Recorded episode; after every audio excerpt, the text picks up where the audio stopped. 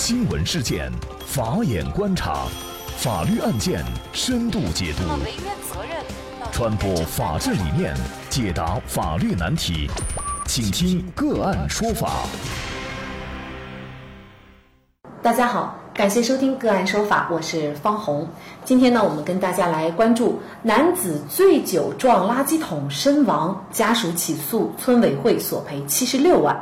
桶没放好。更多的案件解读，欢迎您关注“个案说法”的微信公众号。李东是一名美团外卖骑手。今年的五月二十七号晚上十一点左右，租住在昌平区某村的李东，在聚餐回家的路上，驾驶摩托车径直撞向了村口摆放的垃圾桶。事故导致李东胸椎粉碎性骨折，经抢救无效死亡。交警部门认定，李东酒后无证驾驶无牌照摩托车，应该承担事故的全部责任。李东家属认为啊，村里的垃圾桶摆放位置不当，并且呢没有做保护性措施和安全警示标志，于是呢就把昌平区某村委会起诉到了昌平法院。他们认为应该对李东的死亡承担百分之三十的侵权赔偿责任，索赔丧葬费、死亡赔偿金、被抚养人生活费，一共呢是七十六万多元。那么，为了查清案件的事实，法院依法也追加了某镇的环境卫生管理中心为被告。就在十一月十四号下午，这个案件在昌平法院开庭审理。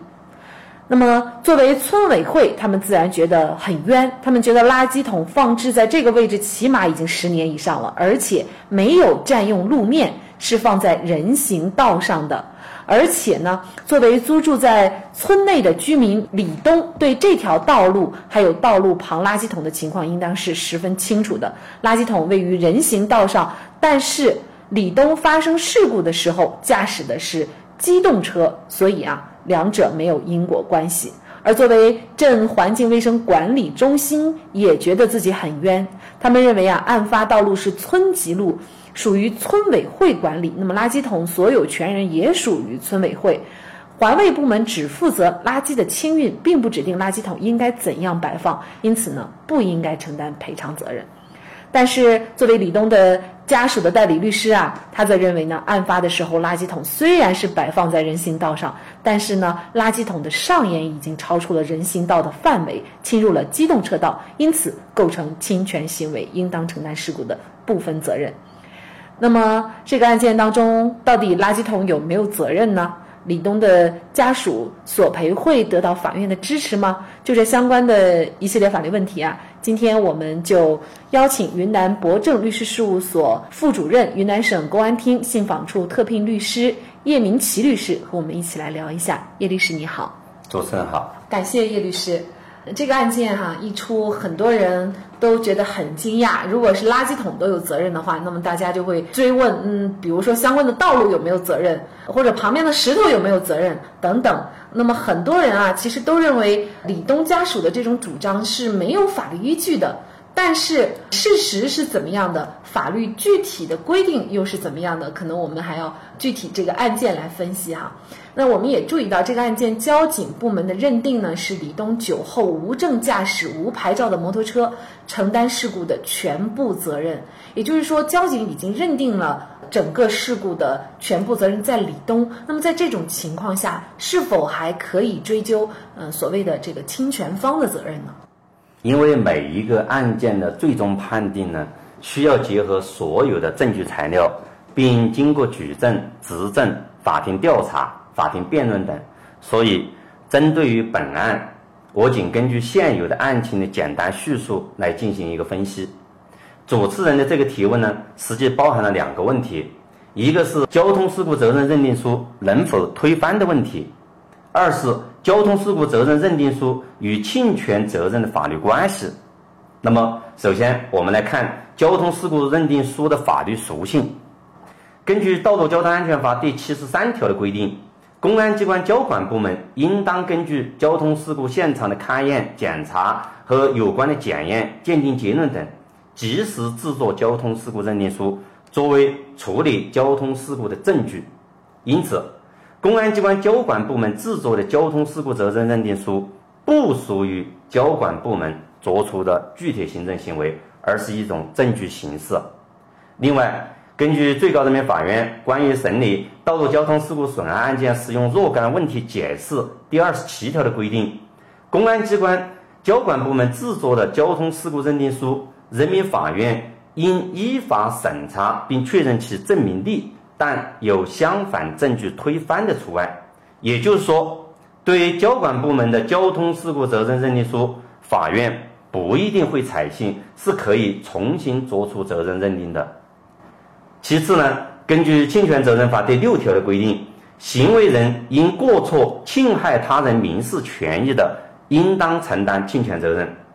因为在本案中，李某发生的交通事故是一起单方事故，对是否存在村委会安全保障义务的侵权行为是不冲突的，所以是否追究侵权责任，实际上与交通事故认定书没有太大的关联性，因为两者。分属于两个法律概念，不同的法律关系。虽然交管部门现在已经做出了交通事故认定书，认定聂某全责，但如果有相反证据推翻交通事故认定书，或者有证据证实存在侵权行为的情况下，均可以追究侵权责任的。嗯。嗯，那么所以这个案件当中啊，李东的家属呢就提起了这样一个诉讼，认为垃圾桶侵权了。那么他们的理由啊是，呃，村里的这个垃圾桶摆放的位置是不当的，并且呢没有做保护性的措施和安全警示标志。尤其是李东的代理律师呢，也提出，这个垃圾桶呢，虽然是摆放在人行道上，但是已经超出了人行道的范围，可能是超出了一点儿哈，呃，侵入了机动车道，也因此呢，呃，造成这个事故的发生。那么，您觉得这个垃圾桶的摆放到底有没有侵权呢？嗯，对主持人提的这个问题，呃，我们应当一分为二来看待。第一种情形。即使聂某酒后无证驾驶摩托车，但其在机动车道上面如果是正常行驶，因为事发的当晚是已经十一点，视线不好，那么与垃圾桶超出人行道的部分发生碰撞，我这里强调的是超出部分发生碰撞，引发此次交通事故，最终导致损害结果的发生，那么村委会作为涉案垃圾桶的管理者。应当承担对垃圾桶的使用、养护、摆放等责任。同样，根据最高人民法院关于审理道路交通事故使用案件若干问题解释第十条的规定，因在道路上堆放、倾倒、遗撒等妨碍通行的行为导致交通事故损害的，当事人请求行为人承担赔偿责任，人民法院应当予以支持的规定。那么，在此种情况下，村委会作为垃圾桶的管理者，其摆放的垃圾桶已经妨碍了道路通行，可以认为是垃圾桶的摆放位置不当，而且他又没有做保护性措施和安全警示标志，最终导致此次损害后果的发生呢？因此就构成侵权行为。那么第二种情形是，垃圾桶的摆放呢，并非经营性的场所，没有必要。在垃圾桶每个垃圾桶旁边去设置一个警示标志，也就是说，垃圾桶虽然说位置摆放不当，有部分超出了人行道，但是此超出部分并没有影响到机动车的一个正常行驶。又因为聂某酒后驾车，在醉酒状态及无驾驶资质的情况下，他没办法正常去掌控所骑的摩托车，导致摩托车失控。最终撞上路边的垃圾桶。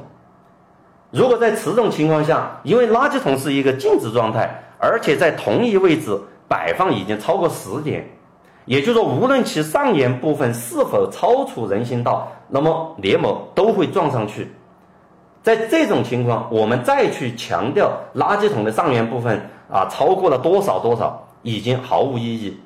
也正是因为聂某的严重过错行为，因为。车辆没有牌照是不允许上路的，自己没有驾驶证也是不允许驾驶的。然后酒后驾车又涉嫌危险驾驶，还有一个危险公共安全等行为，是导致此次损害后果发生的直接原因。所以，我们来看，根据侵权责任法的四个构成要件——行为、过错、损害事实、因果关系来看，那么裂膜的损害后果与垃圾桶的摆放位置是否超出的问题，两者之间已经不存在必然的因果关系，那么不构成侵权行为。呃，也就是说，这个案件关键定责的一个关键问题就是李某到底是怎么撞上的？他是直接的呃这种直线相撞，还是说他侧面刮蹭？因为刮蹭的那个出来的这个边缘，这个非常重要。呃，是的。嗯，呃，那么到底这个李某是怎么撞上的？可能只有这个法庭他在调取证据的时候才能够看到啊，我们还不得而知。但是有一点就是。如果是因为第一种情况，也就是呢，呃，李某只是撞上了他这个边缘，又不是直线相撞的话，这个村委会或者是相关的管理部门，他就要承担相应的责任。这可能出乎我们很多人的预料啊。这个案件，我觉得也是给大家做普法了，并不是说东家属的这种索赔，它是呃属于滥用诉权。其实呢，这在法律上还是有依据的。那么我们即将呢也会播出下一期节目，就是关于啊有人骑车，那么他自己摔倒了，最后呢他把路政部门告上法庭，而且最终法庭还支持了他的诉讼请求，也就是路政部门要赔他十六万。所以呢，通过这两个案件，我们就会发现法治在进步。很多时候我们认为不可以追究责任的，其实在法律上它都有追究的一个依据。那么这就需要我们大家多一点法律常识，也警示一些随地。堆放垃圾的，或者这个垃圾桶摆放一定要正规，否则呢，可能这个法律风险就比较大了。嗯，是的，就说任何时候，我们实际上法律的规定对于公共场所的安全管理者的呃管理义务要求是比较高的。那么在任何时候都要用法律，用一种公共道德来约束自己的行为。